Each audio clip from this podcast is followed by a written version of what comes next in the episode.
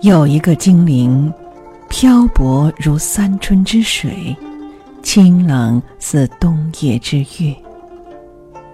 有一个精灵，惆怅如初夏细雨，幽怨似深秋桂子。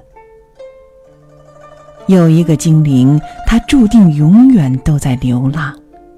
二胡，江南，流浪的二胡。蒙古包，咕噜车，风吹草低见牛羊的大草原，注定了是马头琴的摇篮。红高粱，信天游，大风起兮云飞扬的黄土高坡，天生就是唢呐的世界。而杨柳岸。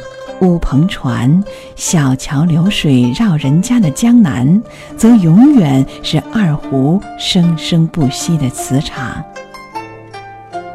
一方水土养一方人，一方风情孕育一方乐器的生长。只是我们不知，那当初的当初，是江南选择了二胡，还是二胡选择了江南？这样的选择费思量，难端详。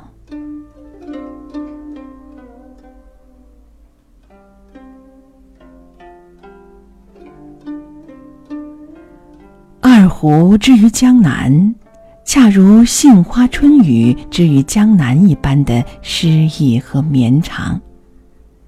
虽然高山流水传世的是俞伯牙的那架琴。浔阳江边令白居易动情的是一把琵琶。虽然众多的唐诗宋词元曲名句之中，我们很难听到二胡的那一声低泣，触到二胡的那一抹无奈。但是谁能说，倘无琴和琵琶，二胡就不会在江南寂寞的流浪呢？六朝金粉，王谢侯府的情怀，有太多的声色犬马，那不是二胡弦上颤飞的韵；三秋桂子，十里荷花的钱塘，有太浓的绮丽繁华，那也不是二胡琴弓中跳动的律。嵌道、乌篷、台门、廊棚。雨巷、石桥、茶肆、古长，这才注定了二胡流浪的行止。本不属于墨客骚人、显贵官宦，流浪的二胡天生只是在百姓黎民、俗子凡夫中开放的花、流淌的画。流浪的二胡天生就是贩夫走卒、商贾戏子开心时的道具。潦倒间的支撑，我真的不知道从什么时候起，二胡开始在江南流浪。我只知道，当如水的月色浸淫深秋桂子，稠密的细雨婆娑河边芭蕉的时候。当多情的晚风掸拂潭门石桥，散漫的炊烟缭绕乡野古长的时候，二胡的流浪便开始了。当流浪的二胡宿命地遇上了那个人，他的流浪被无端的浓缩聚集了，被无限的扩散放大了。那个叫阿炳的人，像一个巫师。二胡遇上了他，从此便再也停不下流浪的步伐。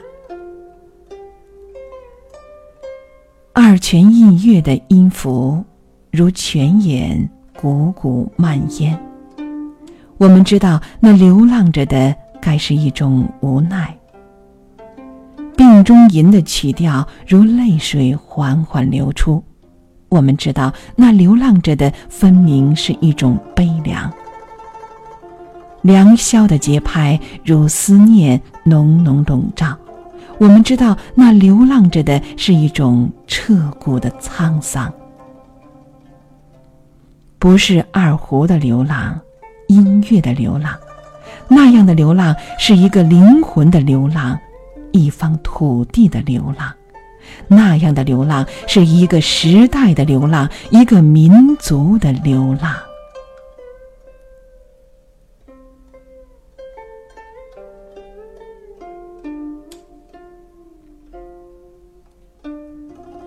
流浪的二胡总要催生众多流浪的心灵，催放众多流浪的花。瞎子阿炳便是一个极致。然而，在江南，在青石小弄台门深、屋瓦粉檐廊棚长、遍地是寺的江南，在青草池塘蛙鼓愁、莺雏声里碧荷弄、处处乡野的江南。类似因了二胡而流浪的心灵和生命，又何止阿炳呢？江南市寺和乡野里有众多生生灭灭的流浪的灵魂。我们伤感地承认，在江南丝竹中，二胡也许最具有悲剧性格。这种悲剧是因了二胡那注定属于流浪的本性，还是因了那太多的流浪灵魂的挥洒？一方水土的精灵，一营风情的血脉，器乐是一个时代、一种文化的魂魄，而流浪。不只是一种悲苦和困顿，一种沧桑和无奈，更是一种忍耐和坚忍，一种奋进和抗争。它是生命另一种鲜活的姿态，这种鲜活的姿态永远都不能消解。